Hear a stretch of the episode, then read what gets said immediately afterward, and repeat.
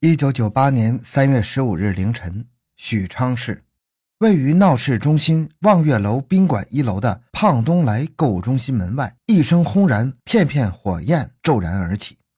紧接着，一阵“救火啊，救火啊”的声音响起。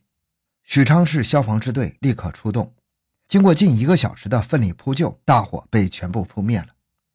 此时，胖东来购物中心化为灰烬。烧焦的木板和弯曲的铝合金框架发出嘶嘶声响，望月楼宾馆浓烟弥漫，来不及逃脱的一名服务员和七名旅客被大火产生的一氧化碳和氧化物夺去了宝贵的生命。八名死者，最大的五十三岁，最小的才刚出世两个月，横尸在地，惨不忍睹。许昌市公安局随即成立了火灾案指挥部，认真对火灾现场进行技术性的分析鉴定。迅速排除了自然起火、电路起火和生活用品起火的可能性，初步认定为人为纵火。在此基础上，将临时指挥部改为“三幺五特大纵火案侦破专案组”。欢迎收听由小东播讲的《河南许昌八名无辜者倒在烈火当中》。回到现场，寻找真相。小东讲故事系列专辑由喜马拉雅独家播出。由于火灾的破坏性大，现场没有明显的可疑痕迹和供破案使用的条件，给侦破工作带来十分不利的因素。专案组把专案人员分为现场勘查、内外情况调查和技术侦查三个组。三月十五日上午，内外情况调查组在对胖东来店员工的调查中获取一条重要线索。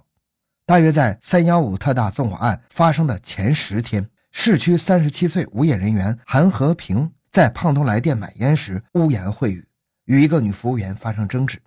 韩当场受到指责，其恼怒地殴打了一名男服务员，后经人劝阻，韩才离店而去。时隔两天，韩和平又纠集两人再次来到该店，无事生非，又打了其他两名男服务员。三月十四日晚上九点。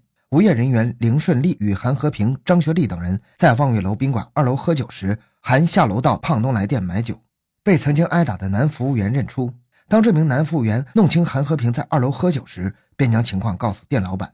当晚十点，许、凌、韩等喝罢酒下楼，走到该店门口，又与该店职员发生争执。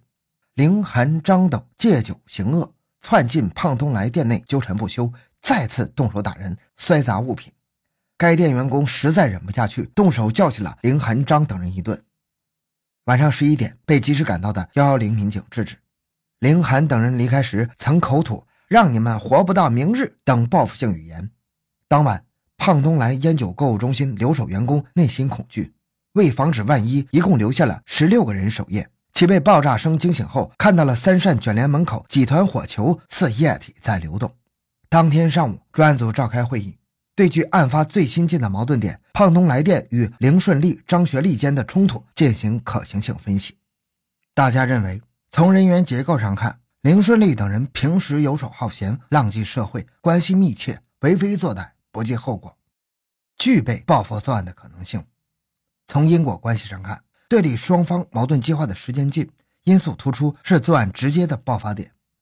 从作案条件上看，这伙人具备交通工具和作案时间。林顺利、张学利、韩和平被列为犯罪嫌疑人，相继拘传到专案组予以控制。林顺利被人称之为“小诸葛”，在流氓恶势力中奉为大哥，常常呼之即来，挥之能去。连续一昼夜的讯问，虽经政策攻心，林、张、韩三人仍然是软磨硬扛，守口如瓶，丝毫不交代问题，企图蒙混过关。在前期工作的基础上，专案组进行了合理分工。将人员划分为调查、访问、审讯、技术侦查三组。调查访问组对同凌顺利、张学利有接触、有来往的人员进行调查；审讯组继续对凌张等人施加压力。技术侦查组在各种痕迹、物证上发掘线索，他们将现场提取到的地面油质物送到洛阳、郑州、天津等地进行科学化验，均证明系九十号汽油。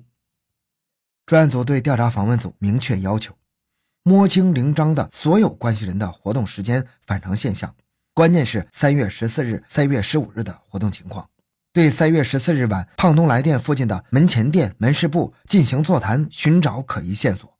围绕三月十四日晚至十五日凌晨四点，许昌市区周围加油站展开工作，对许昌及周边地区三月十五日后医院所收治的烧伤人员进行调查，查访三月十五日凌晨上岗的环卫人员。经排查线索，凌顺利一伙的疑点越来越多。再次审问，凌等仍不认账。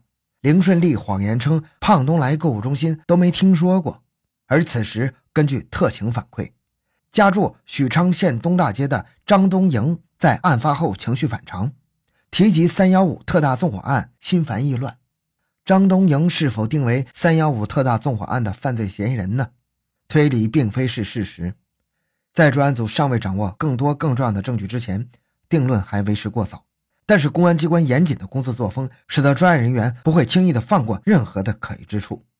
三月底，专案组在整理群众举报的线索时，获悉张东营的对门邻居穆涛平素与张来往较多，且常与其在棋牌室消遣，有可能知道张的下落。加之穆涛本身涉嫌伤害罪，为公安机关侦查在案。穆涛东躲西藏，浪荡在外，不易抓捕。专案组架网设伏，均未奏效。四月一日上午，专案组调虎离山，以穆涛其母贩卖销赃自行车为由，将其拘传。四月二日上午，犯罪嫌疑人穆涛四处找熟人打听母亲下落时被擒。通过审问，穆涛对其罪行供认不讳，但是对三幺五纵火案后张东营及其下落问题则予以回避。面对这种情况，侦查员前往东大街棋牌室查访，掌握了张东营三月十四日晚在该处的活动情况。当时，张东营与穆涛、汪东伟等人一起打牌，期间张接到过一次传呼，腹击后即拉上了穆、汪二人离开棋牌室。当晚，其他打牌人员证实，而在时间上刚好是与张学利交代的传呼张东营的情况相吻合。张、穆、汪三人当晚外出约一个小时后，又返回棋牌室。张东营向房东借水池旁一个标有“二十五升”字样的白色塑料桶，随后又同穆汪一同出去。而在三幺五案发生之后，张东营专门找到房东交代，不管谁来问塑料桶的事儿，别说是我拿走的。他的疑点在上升。张东营三月十四日当晚正在打牌，是什么事儿让他停了下来？他要借塑料大桶干什么用？案发后对房东的专门交代。是不是有掩耳盗铃的意味？所有这些疑点自然加重了警方对张东营的聚焦，同时对穆涛的审讯力度也在逐步加大。一个星期下来，穆涛终于招架不住，坦白了三月十四日晚上发生的事情。正在棋牌室娱乐的张东营接到张学利的传呼后，得知凌顺利等人在胖东来店被打的消息。便与汪东伟、穆涛乘一辆昌河面包车，携带一支五连发猎枪赶到打架地点。当他们发现有幺幺零民警在制止时，没敢出头露面。而后，他们三人来到林顺利家中，看到林面部被打伤，一股哥们义气占了上风，产生了对胖子店的报复心理。张东营对汪木说：“把大哥打成这样，给他们一些颜色看看。”遂在棋牌室准备了盛油工具后，于当晚十二点。在市郊一个加油站购买了满满一桶汽油，张东营又以穆涛胆小嘴松、易走漏风声为由，让其在家等候，并用手机传呼来心狠手毒的小喽啰刘俊涛。十五日凌晨四点，刘俊涛驾驶穆涛的二轮摩托车，协同汪东伟前往实施泼油纵火。案件获得突破性进展，侦查员们立刻开始了查摸张东营、汪东卫、刘俊涛的工作。张东营当过兵，服过刑，接触人员较为复杂，具备一些侦查伎俩，可谓是经历丰富，这就为追捕工作增加了难度。他外逃后，从不用电话和家人联系。他的未婚妻反映，他曾用手机向家中通过话，最后一次通话手机区号是零三七五。专案组根据零三七五这一通信区号，做出了张东营逃往平顶山某矿务局其舅舅家的判断。多名侦查员分成四辆警车，踏上了追捕之路，结果迟到一步。张已于三天前离开平顶山了，据其亲属讲，是要到开封拜访一下狱友。追捕组马不停蹄地直扑古都开封，为赶时间，指挥部提前与开封警方联系。开封鼓楼区的同行们积极行动，结果还是扑了个空。但是摸到了张已赴商丘探望战友的音讯。当追捕组赶到商丘的虞城时，狡猾的张东营又一次滑了过去。四月二十二日上午，追捕小分队获悉。刘俊涛的不少亲戚朋友在北京打工或做生意的情况，专案组立即调集警力，终于在四月二十三日凌晨两点，把刘俊涛藏身的小四合院团团包围起来。开门！北京市公安局的侦查员们操着不太纯正的京腔喊道：“找谁？”房客也以普通话发问：“哦，找一河南人，下午搬走了。那也得开门。”几分钟后，房门不情愿地打开了。“你是干什么的？”“啊，河北人。”来京做生意的，请出示你的身份证。那个房客装模作样的开始在床头、桌案、提包内翻找，就像老鼠怕猫似的。他头一直低着，不敢正眼看人。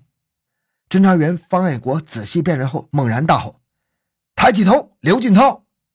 闻声后的刘俊涛禁不住的浑身打颤，口中喃喃：“我是刘俊涛，我认了。”返回途中突遇暴雨。侦查员们那种及早结案的心愿，促使他们风雨兼程。从出发到圆满完成任务、平安抵许，他们连续奋战了二十五个小时。惶惶不可终日，如丧家之犬的张东营，经过三番五次的东躲西藏，因为所带钱财殆尽，而不得不于五月十日潜回许昌，准备筹措资金后再次远逃。当一头假发并佩戴平光眼镜的他乘夜色在市区西郊长途下车时，被侦查员一眼认出。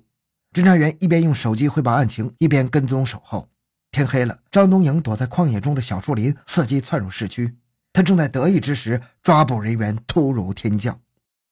张东营绝望挣扎，拔出匕首负隅顽抗，并钻入草丛中企图逃匿。正义的枪声打响了，侦查员们在鸣枪警告无效的情况下，果断将其击毙。四月十九日，最后一名犯罪嫌疑人汪东伟也出现在市区的八一路。侦查人员紧跟其后，汪东伟发觉情况不妙，乘车逃窜，被侦查跟踪的侦查员堵截生擒，他的流亡梦也至此结束了。在证据面前，汪东伟、刘俊涛对三月十五日凌晨刘负责驾车接应，汪动手泼油点火的犯罪事实过程供认不讳。至此，这起特大纵火案终于被侦破了。好，这期案件就讲到这里。小东的个人微信号六五七六二六六，感谢您的收听。咱们下期再见。